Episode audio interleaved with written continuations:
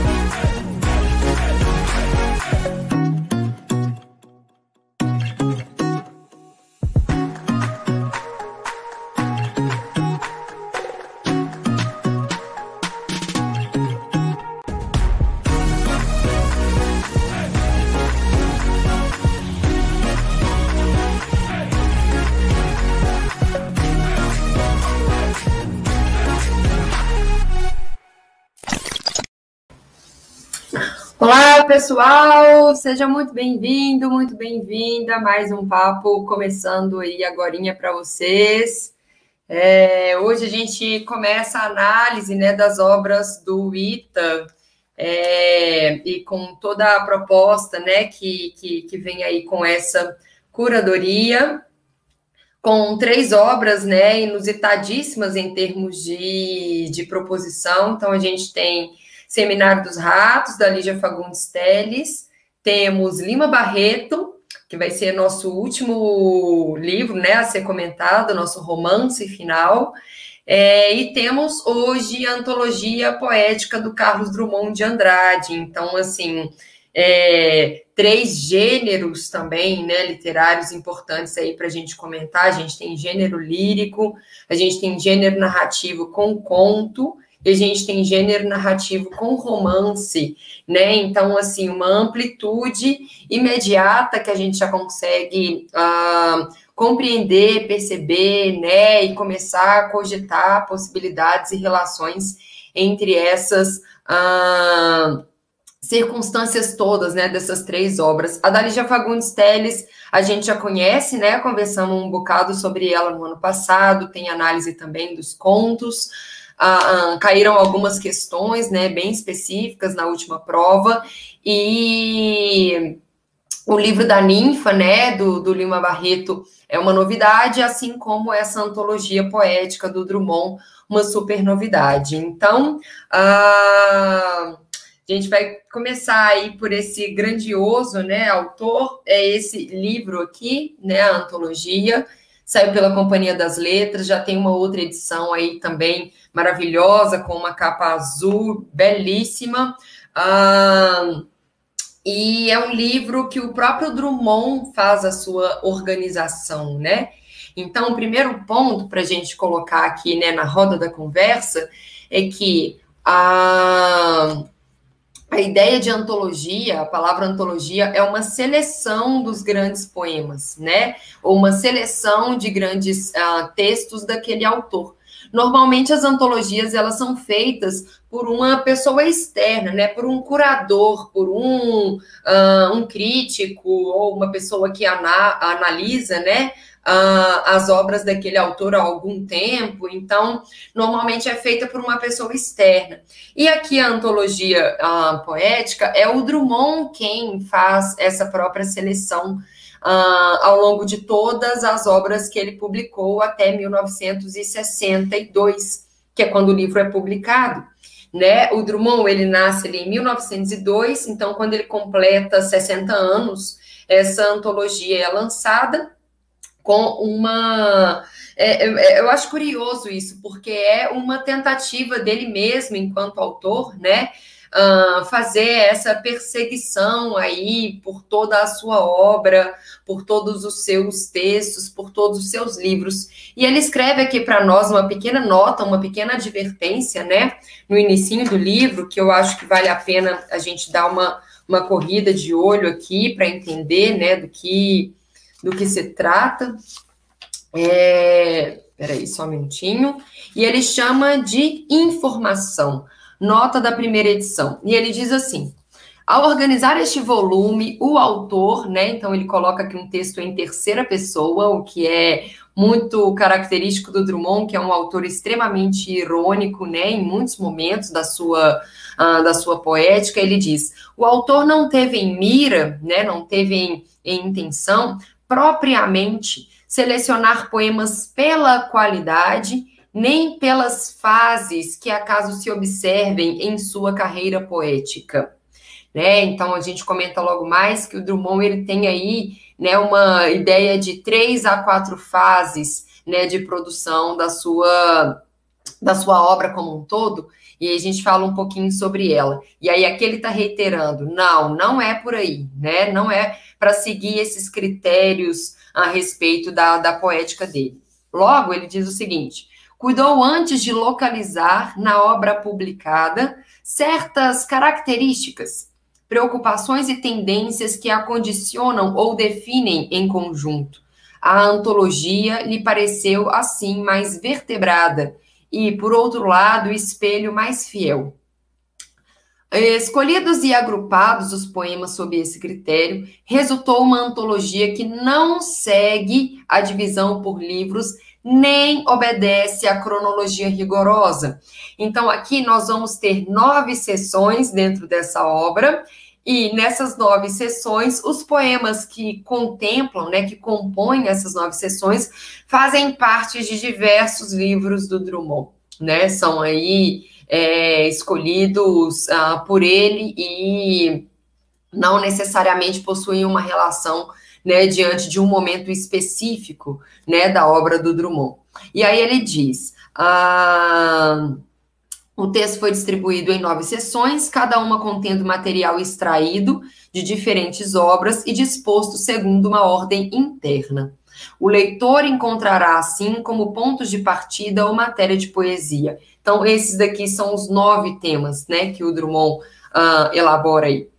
O indivíduo, dois, a terra natal, três, a família, quatro, amigos, cinco, o choque social, seis, o conhecimento amoroso, sete, a própria poesia, oito, exercícios lúdicos, nove, uma visão ou tentativa de da existência. Então, esses são os nove temas que o Drummond seleciona, e ele vai dar aí títulos específicos, né, para esses temas todos, e depois ele diz assim: algumas poesias caberiam talvez em outra sessão que não a escolhida, ou em mais de uma, né? Então, ele está trabalhando aqui com a gente com uma antologia que pressupõe uma certa arbitrariedade, né, para a disposição dos poemas ali dentro.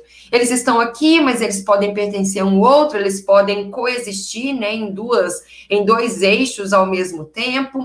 Uh, ao mesmo tempo, esses poemas que são da primeira fase estão conversando aqui no mesmo eixo com um da terceira fase, com um da segunda fase, que é a fase social. Então, assim, é o Drummond chegando para a gente dizendo, né, que olha, vamos lá para essa parada aqui e vamos ver o quanto a gente também consegue lidar, né, com essa ausência de controle sobre essas essas fixações que normalmente as antologias costumam trazer, né? O texto está fixado diante de um paradigma temático X. O texto Y está aqui dentro de um eixo, dentro de um um, uma temática e ele, ele é intransferível. Que ideia é essa de intransferência? Né? A gente acaba podendo já conversar um pouco diante disso com a própria temática da Lígia Fagundes Telles, né, no Seminário dos Ratos, que os contos todos, uns conversam entre si, outros estão ali completamente uns distantes do, dos outros, né, alguns têm uma super pegada clara, né, de, da, da, da poética, né, do estilo literário da Lígia Fagundes Telles, outros nada a ver, e alguns vão conversar aqui com o Drummond. Então, assim, já aludindo às aulas que virão, aos papos que virão ainda, né, a gente já pode conversar um pouquinho sobre isso, né? Essa ideia da intransferência, né? Será se um texto ele realmente só pode ficar dentro de uma caixinha, né, de uma definição, de uma categoria, uma classificação? O Drummond ele já rompe com isso aqui para a gente nessa primeira a, nota a respeito do livro, né? Depois ele diz assim: a razão da escolha está na tônica da composição ou no engano do autor. E aqui ele de novo brincando com a gente, né? É, o poeta não sabe nada, né? O poeta, o eu lírico, ele é um grande questionador.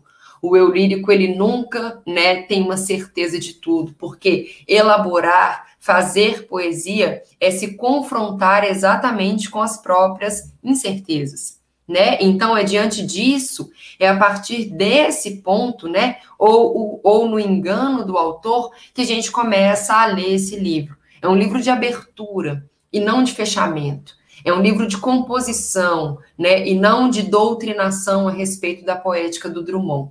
É um livro em que o próprio Drummond diz de si, diz da sua proposição enquanto autor, poeta, escritor, né, pensador é, de eixos temáticos que são muito caros para esse cara, e que aqui a gente começa a tomar nota disso, né? E a última frase diz exatamente assim: de qualquer modo, é uma arrumação ou pretende ser né? Então, essa que é uma das coisas mais bonitas, né, que a gente encontra dentro da poesia, é, que é a necessidade de não fechar nada, de não afirmar nada, de não conduzir a uma única percepção de qualquer coisa. São as rotas de fuga, né?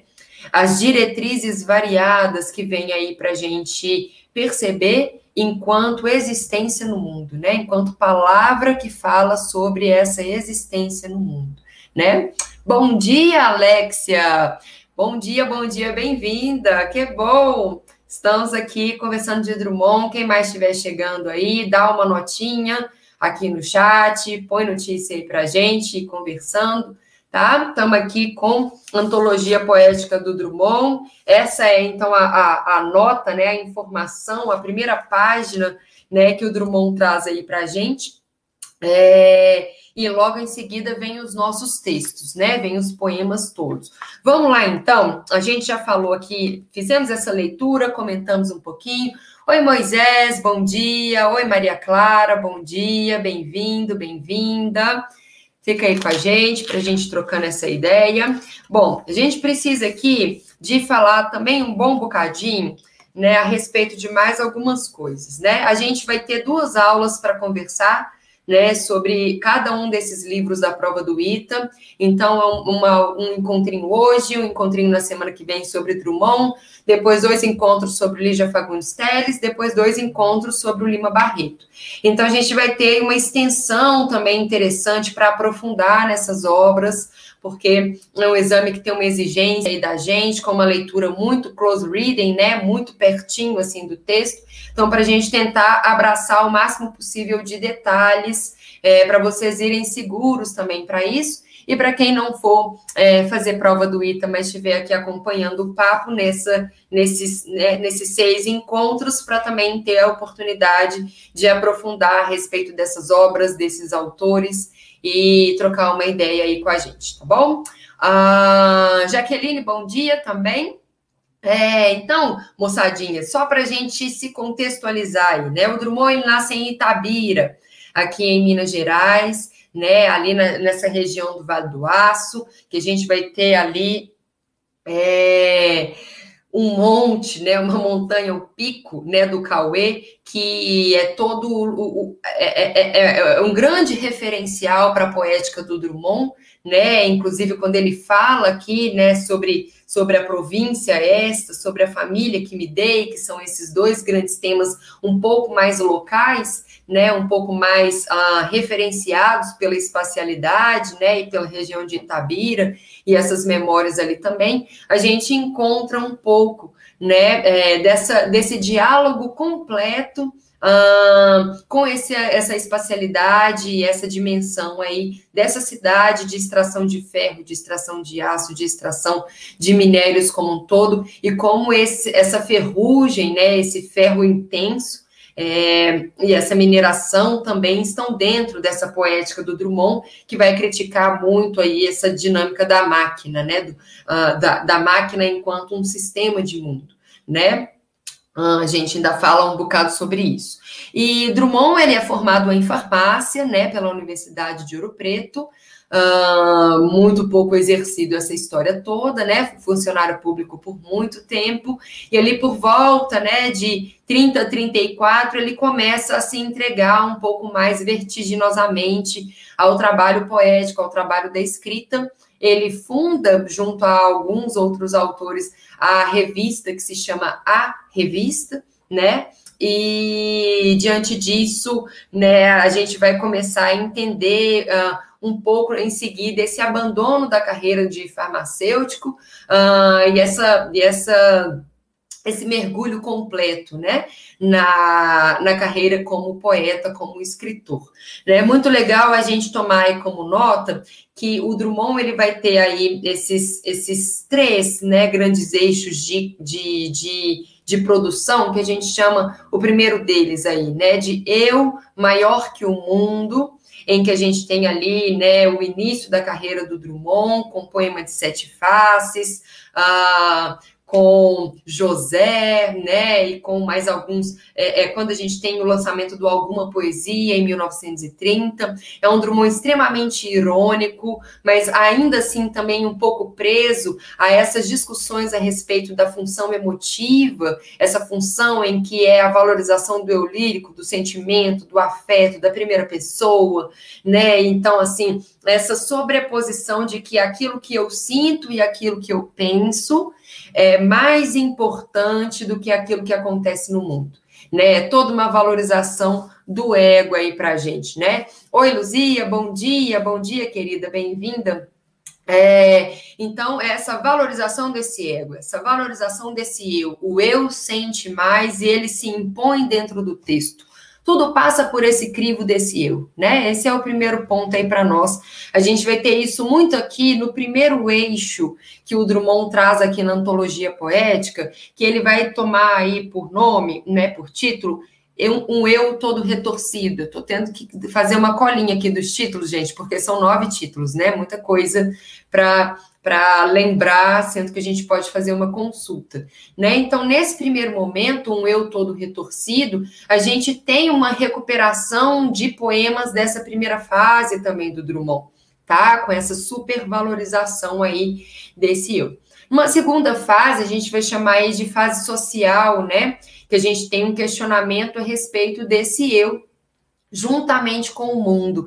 Se antes era uma questão né, de um local, se antes era a questão aí de, de, de um prosaico, um interno, um pessoal, que tem muito mais valor do que todo o, o, o restante, né, todo o conjunto, a coletividade, a externidade, aqui nessa segunda fase a gente vai ter uma outra crescente, né, do Drummond, que está muito relacionada aí com esse Drummond da Rosa do Povo, o Drummond do Sentimento do Mundo, que são esses poemas caríssimos para esse autor, ah, onde a gente vai encontrar a morte do leiteiro, vamos encontrar o Mãos Dadas, vamos encontrar o próprio, né, ah, Boitempo, não, Boitempo está na terceira fase, desculpa, é, mas a gente vai ter aqui uma entrega do Drummond a uma concepção absolutamente politizada da poesia, né? Essa poesia que quer confrontar a nossa condição, que quer confrontar essa, esse, esse egoísmo, esse sistema também, e que se coloca aí com os questionamentos de valores essencialmente existencialista trazendo para nós alguns, né, algumas reflexões acerca dessa linguagem que começa a discutir também, ou sobretudo, o que é esse mundo, né? É, a palavra mundo, como diz o próprio José Miguel Wisnik, que é um professor da USP, né, da Faculdade de Letras e um grande é, estudioso da obra do, do, Drummond, ele diz que a palavra mundo é a palavra que mais aparece na poética do Drummond. É talvez uma das palavras que tem uma recorrência assim, um poema sim, um poema não, um poema sim, um poema não, a gente encontra. Por quê? É justamente porque é sobre esse mundo que o Drummond está discutindo o tempo inteiro. Né? Esse mundo que é um mundo interno, que é um mundo egoísta, como esse da primeira fase, que é o um mundo que gira em torno do próprio umbigo. Sim, né? Mas nessa segunda fase é esse mundo é, em farrapos, esse mundo completamente destruído, que é esse mundo dessa Segunda Guerra Mundial, que é esse mundo dessa Guerra Fria, é esse momento da publicação do Drummond que vai de 40 até ali um meados de, de 1950, né? Então é, é o Drummond trazendo para a gente essas perguntas: o que é esse mundo? O que faço nesse mundo?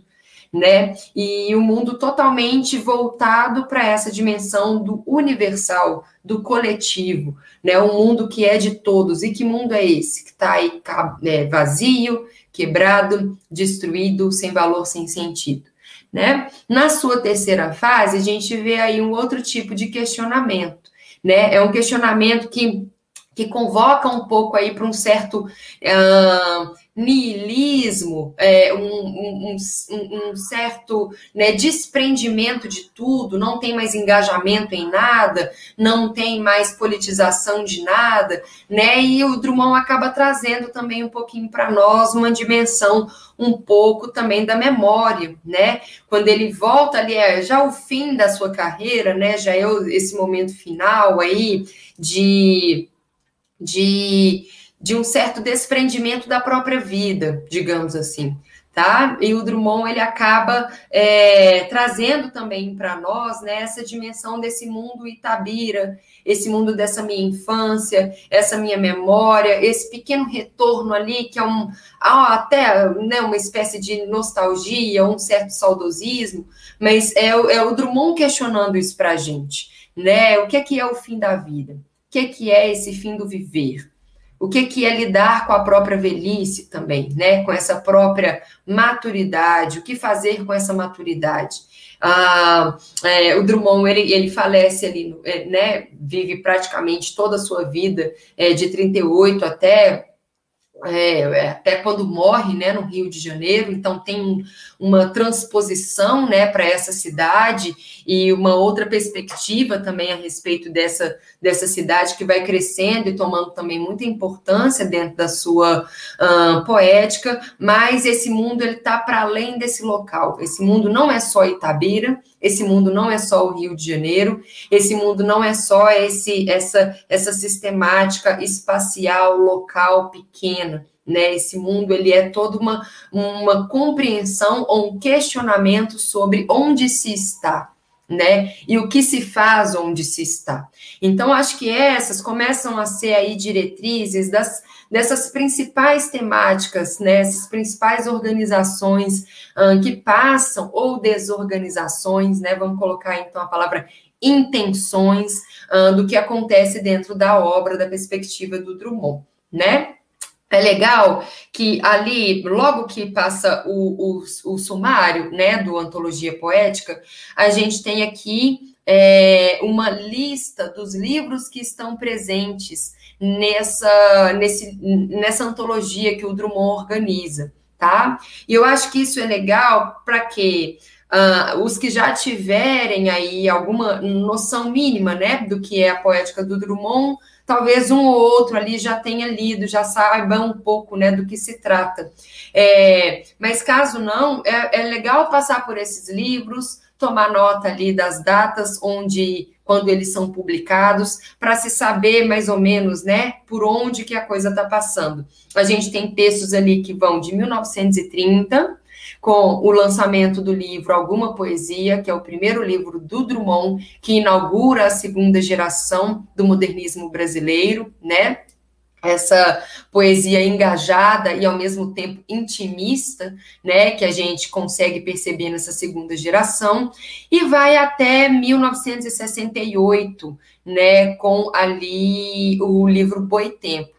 Então, nós temos textos que vão de 1930 a 68. É muita coisa, né? É muito livro. E o Drummond, ele nem sequer contempla todas as obras até então, né? É, que ele já teria publicado. Ele seleciona ali três, nove, que são 15 livros que ele seleciona para nove eixos, né? Que ele tem de temas dentro dessa, dessa antologia. Então, a gente tem ali alguma poesia, tem o livro Brejo das Almas, tem o Boitempo, que vai ser essa última referência, Claro Enigma, que é. A gente tem uma aula só sobre o Claro Enigma aí, para vocês assistirem também. Quem quiser saber um pouquinho mais sobre esse livro, que é maravilhoso, está na prova da FUVEST. Tem o Fazendeiro do Ar, que é um dos títulos mais maravilhosos né, do mundo.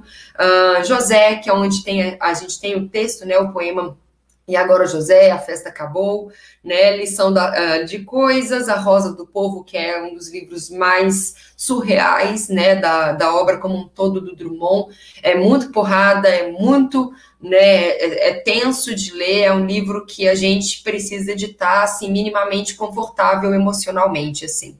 E aí vem o, todo o glamour e, ao mesmo tempo, o livro é, mais difícil, né, mais bonito de ser, de ser é, aprendido por nós, que é o sentimento do mundo, é, que é o Drummond pistola, é o Drummond aí, né, com todos os questionamentos à flor da pele mesmo. Depois a gente tem o Viola de Bolso e o A Vida Passada a Limpo. Então, são esses os livrinhos que aparecem né, dentro da seleção que o Drummond faz. Então, vamos passar agora para um comentário breve a respeito aqui é, desses temas, né? Quais são esses títulos que surgem aqui, esses nove eixos que o Drummond traz para nós. Oi, Sinara, bom dia.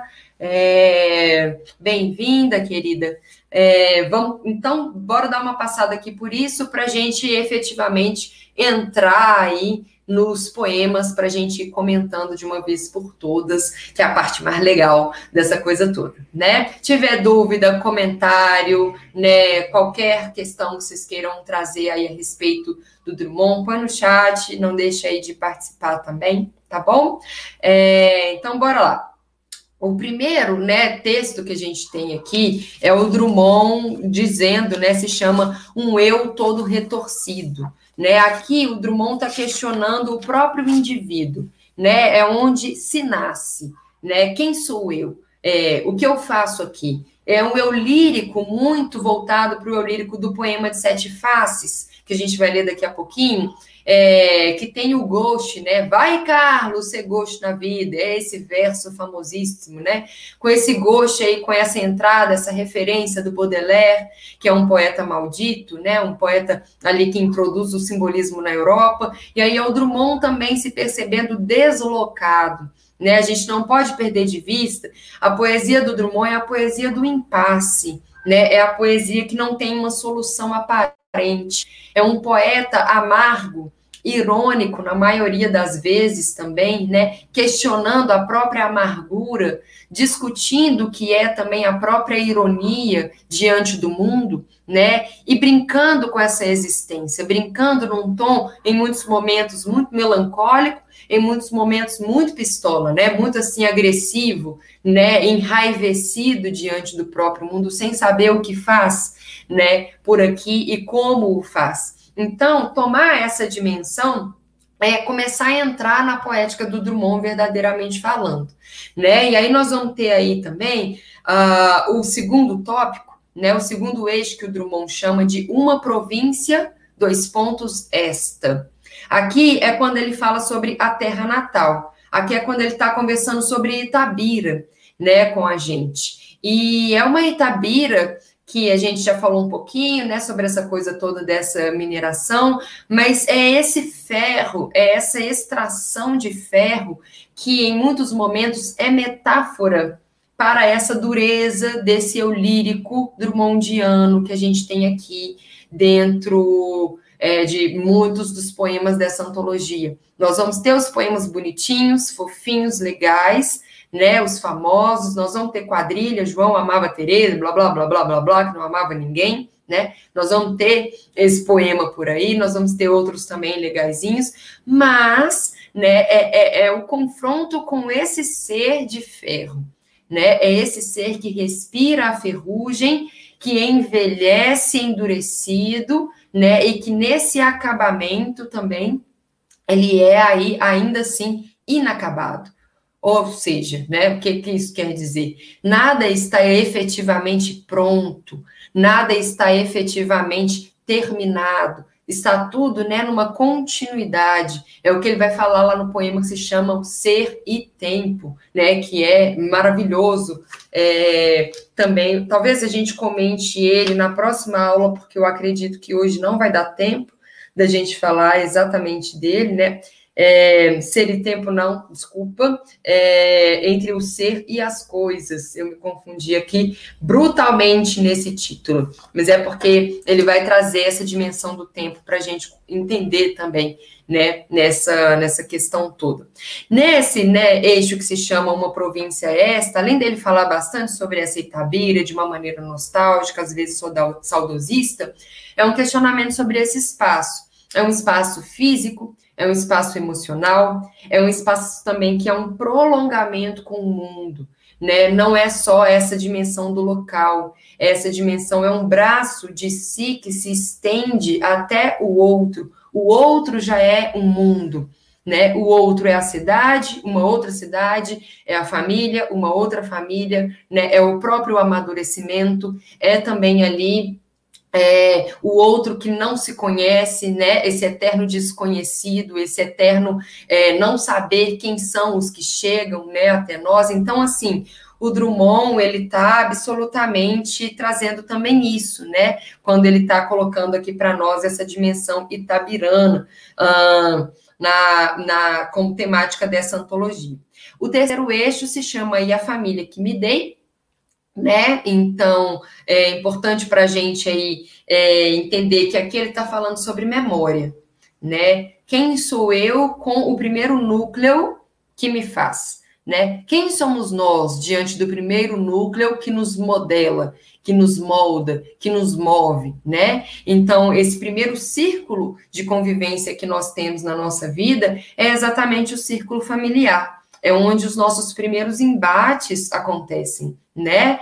É, e é como a gente vai percebendo é, o que, que é essa, essa percepção também a respeito da própria família. Que quando a gente é criança é uma coisa, quando a gente é adolescente, a família vira outra coisa. Inclusive, a gente é, odeia muito a nossa família quando a gente é adolescente, quando a gente entra numa maturidade ali dos 20 né, se modifica completamente. E quando a gente está adulto, maduro, 40, 50 anos, é outra família completamente. Né? E aí tem umas fotografias aqui no início, né, com a Dolores e com o neto é, e com a filha, né, e tal. E a gente vai vendo esse Drummond desprendido daquele Drummond do início, né, da carreira, que está trazendo ali para nós, inclusive, a própria família como um grande questionador né, quando o irmão do Drummond morre, e aí ele, ele escreve né, um poema, quase que um livro inteiro para ele. A,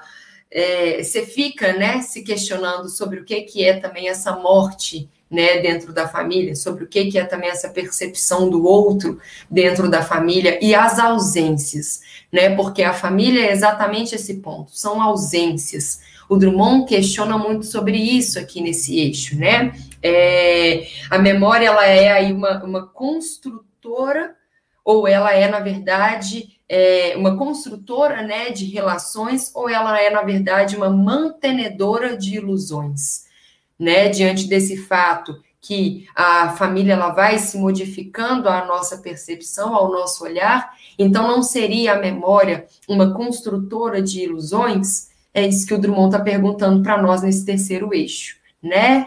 É, deixa eu ver aqui, Solange, muito real, né? É, tá aí porque o poeta escritor às vezes não é compreendido, né? Exatamente, os questionamentos que atualmente chamam de mimimi. Muito por aí, né, Solange? É, no sentido de que a gente é, vê dentro dessa perspectiva do Drummond, né, esse grande eixo, né? Eu estou questionando a mim mesmo e a mim mesmo dentro desse espaço onde estou, com as pessoas com as quais me relaciono, né? A própria existência E aí é claro que isso não vai ser compreendido por todos, né? É nesse sentido que ele está discutindo muito que é essa máquina, né? Por um outro viés também, mas é essa máquina desse sistema, né? Que é massificado, que coloca tudo dentro de uma mesma é, configuração. E aqui essa ontologia ele está destruindo essas configurações. Olha, a minha obra é um monte de coisa, né? São muitas faces, são muitas facetas aqui certo? É, e acaba sendo muito, às vezes, mal interpretado, ou às vezes essa concepção mesmo, né, do, do mimimi, como você bem lembrou aí, né, um poeta, um grande mimidouro. É, vamos lá, então, muito bom, muito legal. É, vão comentando aí, tá, pessoal, que vocês, vocês sentirem aí como puxada, como reflexão para gente, a gente seguir aqui com o Drummond. Quarto eixo se chama Cantar de Amigos, né? E aqui ele traz a dimensão da amizade para nós, mas não é amizade essencialmente assim, fulano de tal é meu amigo, né? João é meu amigo, Vinícius é meu amigo, né? Mas é esse eu lírico Drummondiano, quem são os interlocutores dele? Né? Então, aqui a gente vai ver que são uh, o, uh, algo que é muito legal da gente pensar quem o Drummond lia, né? É isso que ele está trazendo aqui para nós. Eu leio. Opa, achei que, que eu ia espirrar, espirrei.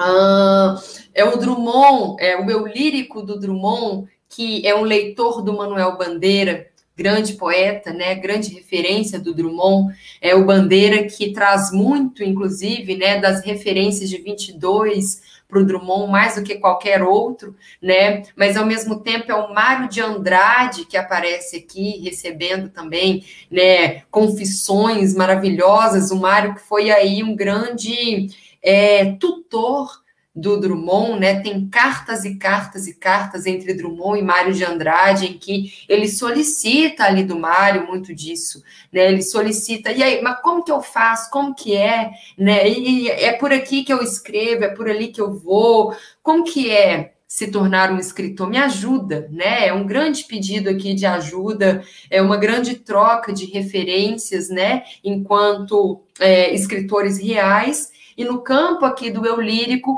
é o eu lírico Drummondiano também trazendo essas referências é, para os leitores dele. Né? Aí ele também tem é, poema para o Garcia Lorca, também tem poema para o Chaplin, né? Então, assim, o Charles Chaplin, né? O Carlitos, é, então a gente vai vendo ali com quem o Drummond conversa, com os incompreendidos, né, com os, os não submissos, né, com aqueles rejeitados, né, com, com os não vistos, né, digamos assim, ou que, e, e quando vistos, não vistos, né, pelo, pelo, pelo potencial é, da fama. Então, não é o Manuel Bandeira do Passárgada que esse eu lírico do Drummond está falando aqui, né, é outro, é outro Bandeira, com o qual o Drummond conversa. Não é o Manuel, o, o opa, o Mário de Andrade apenas do Macunaíma. Né? É outro Mário de Andrade. É o Mário de Andrade de um outro silêncio, de uma crítica sofisticada, de uma elaboração. Não é o Charlie Chaplin do palhaço que faz rir, mas é o Charlie Chaplin da melancolia. Né? É o Charlie Chaplin, o palhaço que chora. E isso a gente ainda não compreende, né? Como também um efeito de ir contra o mundo. Né? Então, são com esses que o Drummond está conversando, são com essas amarguras, né? essas melancolias que o Drummond está trazendo nesse eixo aqui das amizades.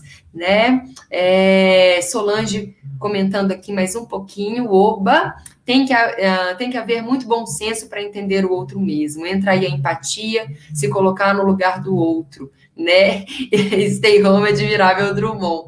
Isso aí, Sossô. É, e é muito legal, né, que a gente. É, que é, é, o próprio conceito de empatia também que o Drummond ele está colocando aqui para a gente refletir, sabe, Solange? É, no sentido, é, estar empático com o outro é estar a favor do outro, né? A poesia ela é uma dinâmica que questiona isso é, a poesia ela não pede que ninguém esteja a favor dela? Ela, ela pede que esteja exatamente contra ela. Para quê? Para que exatamente sendo contra se produza uma outra forma de pensá-la, se produza uma outra forma de reagir a reagir ao mundo, reagir às circunstâncias, né? Então é importante gerar, na verdade, o desconforto, né? A, a poesia é feita para gerar o desconforto né, é, é, é, ela é produzida por pessoas que estão em estado de desconforto diante do mundo, né? Então é muito comum às vezes a gente, inclusive, é, lidar com o Drummond como um poeta. Eu já eu vi gente já falando sobre isso, né?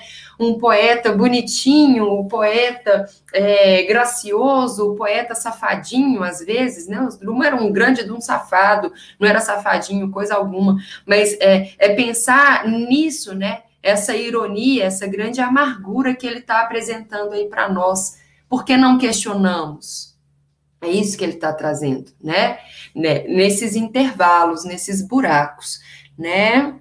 De nada, amore. Estamos aí para isso. E aqui a Sinara comentando, ontem resolvi uma questão de história em que Mário de Andrade escreveu uma carta para Drummond, falando a respeito da formação do Partido Liberal, né? Ah, legal, Sinara, né? Dentro desse livro que eles trazem, é, é, desse livro que eles né, compartilham uma série de correspondências, que é um tema também muito pertinente é, para o Drummond, essa ideia da carta, né? Inclusive tem um poema aqui na antologia que se chama Carta, né? E que aí ele traz essa potência, né? Desse gênero que é o gênero da confissão, é o gênero onde se articula as outras grandes ideias, né? E a partir delas se potencializa, né? Uma série de efeitos. E aí é claro, né? Que o Drummond, é, quando ele tem esse gran, essa grande aproximação é, ao, ao comunismo, né? a, a, a essa é, forma uh, de ver o mundo, ele e o Mário estão ali compactuadíssimos, né, é, a respeito de alguns outros elementos, né, do nosso do nosso momento político ali também vivenciado, né, uma delas vai, vai ter a ver aí com com essas discussões acerca do Partido Liberal, né, e mais algumas outras coisas que aparecem dentro dessas cartas todas. Vale muito a pena ler demais as cartas também, tá? Vamos lá então. Quinto eixo, né, o eixo na Praça dos Convites, né, que é um eixo super lúdico que ele traz aí é, também uma, uma uma dimensão que eu chamaria aí, né, que é o entendimento da literatura enquanto da, da poesia, né, enquanto uma prática, né, política, né? E eu acho que é aí onde a gente começa a ver, por exemplo, né, esse tema, né, que a Sinara traz aí para a gente é, dessa, desse estreitamento do Drummond com, com a política, né? Então, assim, é, a, a, a, a, literatura é uma prática política por meio de uma linguagem verbal. Como eu seleciono o meu vocabulário, como eu trago efeitos de sentido para dentro do meu poema. Né? Então, é muito disso que ele está trazendo aqui para nós, é a poesia para poetas, né? São os poetas né, discutindo como que se faz a coisa aqui, né? Então é muito legal é, esse eixo número 5 aí na Praça dos Convites. Vamos ter, ter aí também, né? É como se aqui a gente tivesse o, jogo desinteressado com a literatura, né? É como se fosse o fingimento surgindo aqui também, o que é muito bom. O 6 é o Amar Amaro, que é um dos trechos mais, um dos eixos, na verdade, mais tensos, porque é quando a gente percebe que é a temática do amor que vem à tona. Só que é um eu lírico questionando né, o próprio amor, é um confronto a respeito do amor, certo? É, e aqui a gente vê né, que é um tensionamento é, do mundo com esse ser poeta, com esse ser aqui que está angustiado, que tem medo, né? É esse eu lírico que se sente pequeno, esse é o lírico que se sente pequeno diante de um mundo que oprime, né? Então a temática social ela é atrelada ao amor, né? Ah, aqui na antologia para nós, o que é simplesmente maravilhoso, né? Na sete, no eixo 7, ele vai dizer sobre chama aí, né, poesia contemplada, né? E aqui ele fala muito sobre a metalinguagem. São poemas metalinguísticos são dimensões aqui dessa ordem, né, de, de discussão sobre o fazer poético na sua dimensão também de questionar o que é a poesia em si.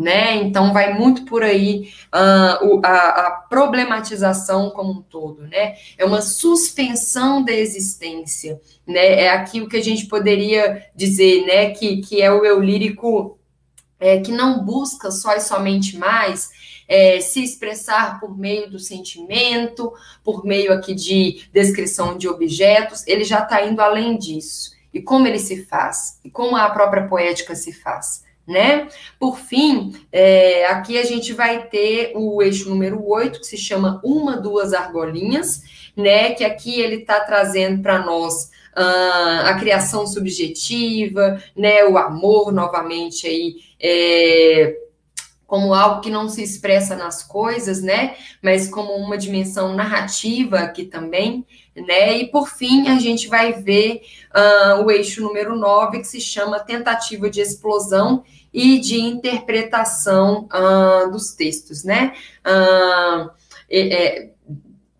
é, e de interpretação de se estar no mundo, desculpa.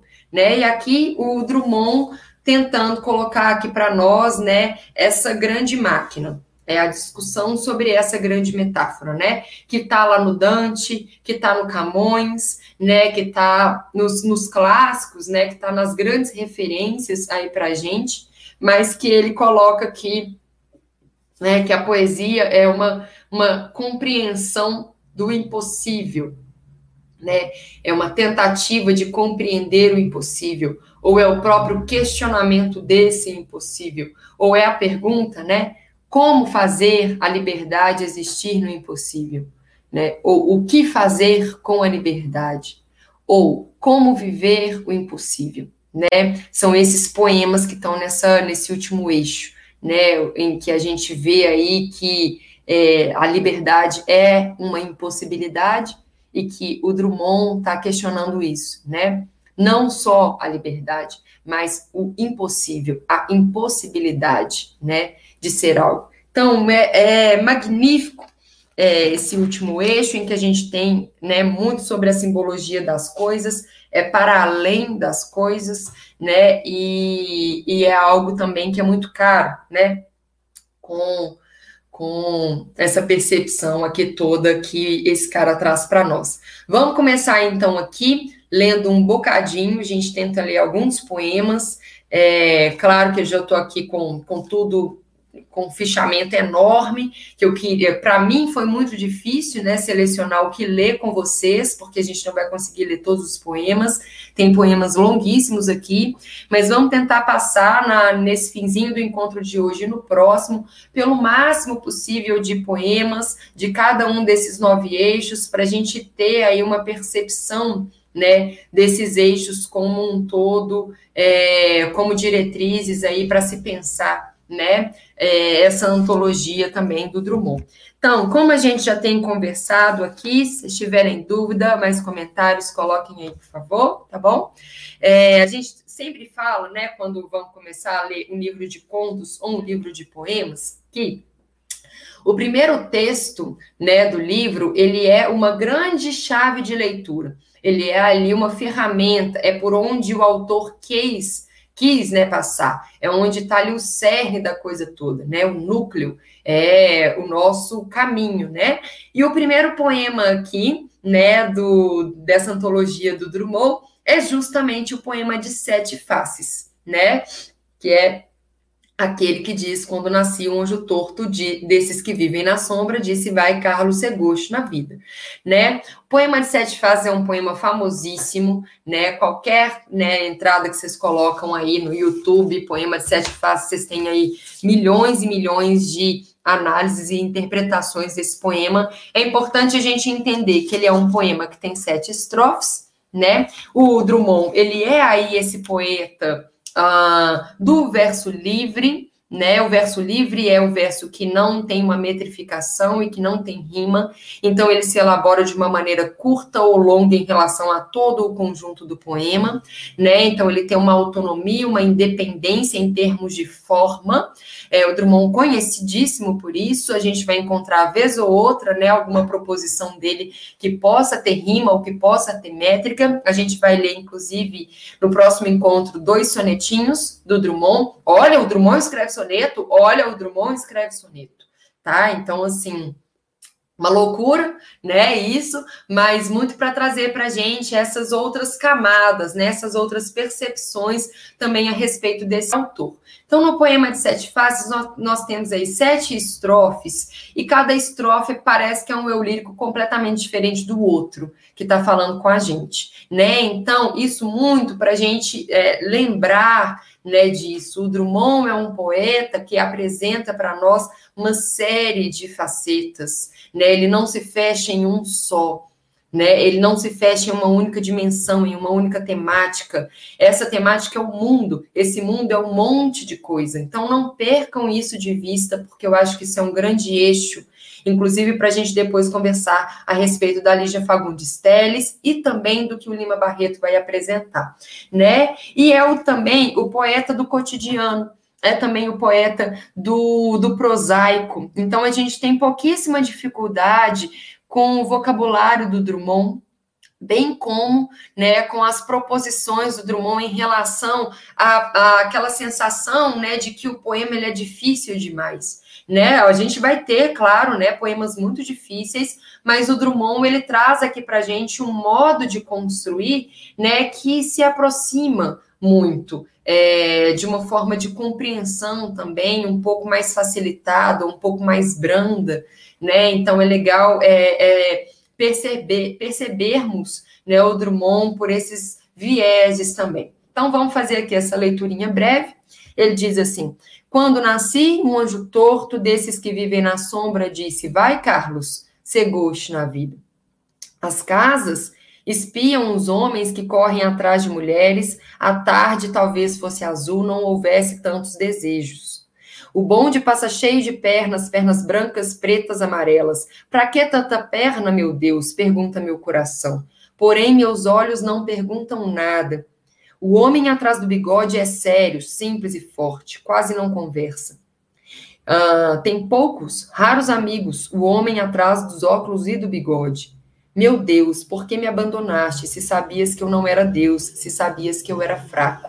Aqui é a grande afirmação do poema, que depois, num outro poema dele que se chama Mundo Grande, ele conversa exatamente com, esse, com esses versinhos aqui, né? Esse Deus que o abandonou né? Ele está questionando isso aqui, ainda que com um ponto final, mas dizendo, né? Se sabias que eu não era Deus, se sabias que eu era fraco. É o eu lírico se afirmando aí para nós como tônica, né? Do que a gente vai encontrar nesse grande, nessa grande antologia aqui. Se sabias que eu era fraco, é o meu lírico fraco, né? É um eu lírico que não vem aí para o combate dessa forma como imaginamos, né? Do valente combatente. É um eu lírico em estado de fraco, em estado de fragilidade, em estado aí de, de questionamento sobre isso tudo para a gente, né? Mundo, mundo, vasto mundo, se eu me chamasse Raimundo, seria uma rima, não seria uma solução, né? Então, aqui a própria brincadeira também, com essa retomada da rima interna, né? Dessa rima esdrúxula, que ela é dentro. Uh, mundo, mundo, vasto mundo, mais vasto é meu coração. E aí a gente tem a última estrofe, que diz assim: Eu não devia te dizer, mas essa lua, mas esse conhaque, botam a gente comovido como o diabo né? Então é aquele, aquele aquela estrofe final, né? Que o Drummond é, põe a gente, dá uma sacudida aí na gente. Aqui é um tom muito curioso, né? Porque é um tom é, um pouco jocoso, um pouco irônico, né? Essa lua, esse conhaque, botam a gente comovido como diabo, né? Que ele inclusive está questionando essa própria figura, essa imagem aí de poeta, né? Que assim, como se fosse uma coisa que precisasse, o poeta como aquele que precisa da lua, que precisa do vinho, que precisa do cigarro, né? Que precisa ali da solitude completa para escrever. Então, assim, é a poesia, ela é isso. A poesia, ela é essa comoção. Ela precisa disso para existir ela só se faz dessa forma. E aí é o que ele está colocando aqui no início, né? Quando nascia um anjo torto desses que vivem na sombra, disse: Vai, Carlos, ser gosto na vida. Não é um anjo pleno que abençoa esse, esse eu lírico. É um anjo torto. É um anjo, né? Fora do prumo, fora do eixo. É um anjo aí em desassossego, né? É um anjo aí estranho, torto né, que vive na sombra, não vive na luz, né, que vive aí né, nessa outra órbita que diz, vai Carlos ser gauche na vida, a palavra gauche do francês, que quer dizer estranho, que quer dizer esquerdo, que quer dizer entortecido, né, ou entortado, que quer dizer aí fora de um padrão, né? E aí ele está trazendo para nós muito, né, desses questionamentos sobre esse padrão nesse poema aqui também. São sete padrões, são sete estrofes. Cada estrofe é um padrão. A estrofe que inicia com o batismo desse anjo, né, é uma estrofe que diz: vai ser torto, vai ser estranho, vai ser esquerdo na vida, vai ser goste, Carlos, né? E aí depois vem essas casas, né? Depois vem esse bonde com esse momento aqui, né? É, muito legal, né, para que a gente vê o bonde passa cheio de pernas, né, com esse esse eu lírico safado também aqui, né, esse eu lírico, né, que tem desejo, esse eu lírico que é carnal também. Depois esse eu lírico sério, né, o homem atrás do bigode é sério, simples e forte, quase não conversa, né, esse esse eu lírico é, balbuciante, esse eu lírico aqui que traz muito pouco e que esse pouco é o que é o grande é o grande lance da história, moçada. É pelo pouco que se encontra essa potência. Então, às vezes a gente lê o poema achando que o poema vai ali complicar a nossa vida toda, e às vezes é um poema que é até tranquilo nessa leitura.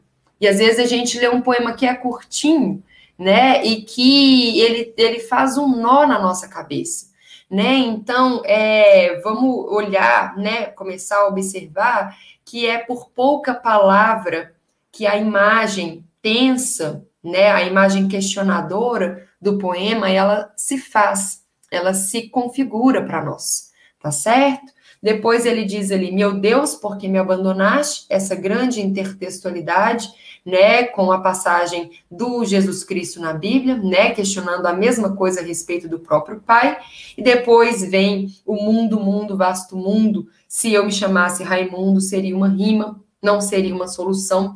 Mundo, mundo, vasto mundo, mais vasto é meu coração. Que tão grande é esse mundo aí, né? E que a gente é, e que ao mesmo tempo ele faz parte aí, né, desse coração né? Então é um mundo, mundo vasto, mundo mais vasto é meu coração. Essa grande comparação, né? hipérbole que o Drummond traz aqui para a gente no poema que abre o livro, que a gente vai ver mundo até não poder mais, de todas as formas, e que lá no outro poema, Mundo Grande, ele fala: é, na verdade, não é o meu coração que é mais vasto, é o mundo que verdadeiramente é mais vasto que o meu coração.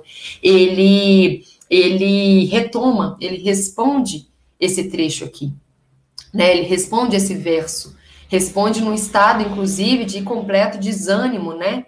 De perceber que, na verdade, ele se enganou, né? Então, isso é muito legal de ver. Isso é muito bom de saber, né? Que é um engano completo. Olha um outro poeminha aqui, né? Do, do segundo eixo, rapidinho, e a gente termina com ele, né? Que é o eixo que ele fala um pouquinho sobre Itabira, né? Uma província esta é... Que bom, Solange, que bom, mandou ali notícias para a gente no chat. Que legal. Isso aí.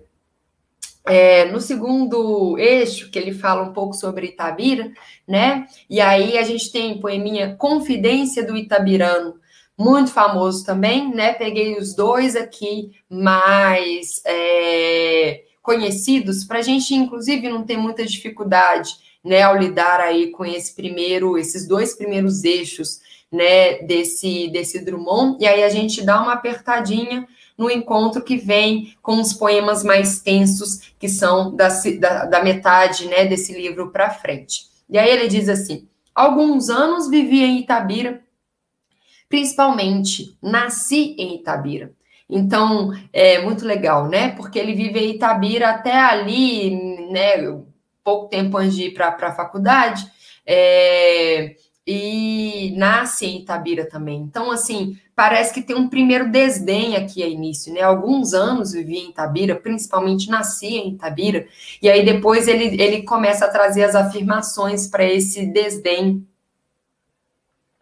é, aparente que é trazido aqui para nós. Por isso sou triste, orgulhoso, de ferro. Então, é por ter nascido em Itabira que ele é triste, orgulhoso, dois pontos, de ferro, né? Então, é pensar nessa imagem do que é o ferro, é pensar nessa imagem do que é esse metal, né? Esse minério aí, que precisa dessa fusão toda, né?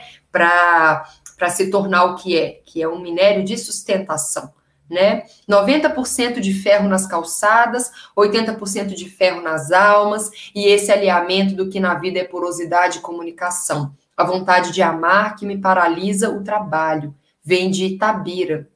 Vou ler de novo. A vontade de amar que me paralisa o trabalho, vem de Itabira. Que me paralisa o trabalho, vem de Itabira. O que é que vem de Itabira? A vontade de amar. É a vontade de amar que paralisa esse eu lírico aqui, né? O trabalho desse eu lírico, né? E ela vem, essa vontade de amar vem de Tabira, de suas noites brancas, olhem aí a imagem, sem mulheres e sem horizontes. Né, é, é um horizonte aqui destrutivo, né? É, tem uma nota que diz que todas as janelas da casa que o Drummond morou em Tabira, ele via é, é o pico do Cauê, né? E era o, é, o, o pico se desfazendo e o hábito devido à mineração, né? E o hábito de sofrer, que tanto me diverte, é doce herança itabirana. De Itabira trouxe prendas diversas que, ora, te ofereço. Esta pedra de ferro, futuro aço do Brasil. Este São Benedito do velho santeiro Alfredo Duval. Este couro de anta, estendido no sofá da sala de visitas. Este orgulho, esta cabeça baixa. Tive ouro, tive gado, tive fazendas. Aqui é anáfora, né, para nós. Hoje sou funcionário público. Itabira é apenas uma fotografia na parede, mas como dói. Termina dessa forma, né? O Confidência do Itabirano.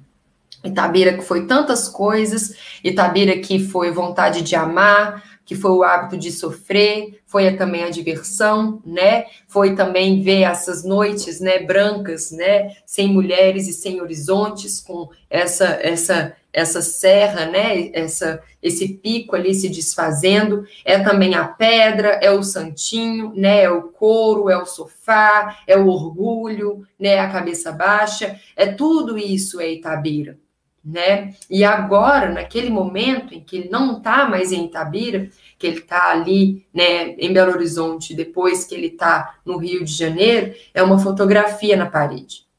E é isso que dói. O que, que é isso? Isso tudo. Até mesmo ser ou se tornar a própria fotografia, né? A inexistência, puf, Itabira desapareceu né? Itabira não existe mais. Itabira é uma construção agora numa memória. Né? Itabira agora é uma palavra. Itabira agora deixa de ser tudo isso, né? É apenas essa dor, essa, essa dor, né? Mas como dói, né? É, e aí é a partir dessa construção aqui que a gente vai sentindo ao longo desse segundo eixo o tom também, né? Que essas memórias, que essas esses refazimentos espaciais vão se dando dentro da obra do Drummond. Né? Então não é só uma nostalgia, é uma nostalgia que traz aí outra circunstância para nós, uma circunstância da gente entender que na confidência, né, quando eu estou aqui revelando algo para alguém, essa revelação ela é material e ao mesmo tempo ela é completamente abstrata. A dor é abstrata. O que que dói? Diante do fato de que é só e somente uma fotografia na parede. Percebem? Né, que é um, é um, é um abandono de tudo isso que já existiu também, né? Ah, que é também um pouco que as memórias fotográficas fazem com a gente, né? Então a gente vai seguir por esse caminho, né? Por essa essa chave né, de leitura no encontro da semana que vem. Uh, na semana que vem a gente vai praticamente só ler os poemas e ir comentando e relacionando né, esses poemas com o eixo que eles estão, um pouquinho com a Lígia, um pouquinho com Lima Barreto, né, para a gente começar a intencionar também possíveis né, relações entre essas obras e tentarmos, né, uh, verificar aqui o que mais que esse Drummond amargo e irônico vai nos apresentar aqui. Tá certo? Espero que vocês tenham gostado, que vocês tenham aí começado a captar esse cara, nesse né, grande autor, que é o Drummond aí, tão falado, tão dito todo o tempo, e a gente chega lá, tá bom? Beijão para vocês, fiquem bem, se cuidem, valeu demais. you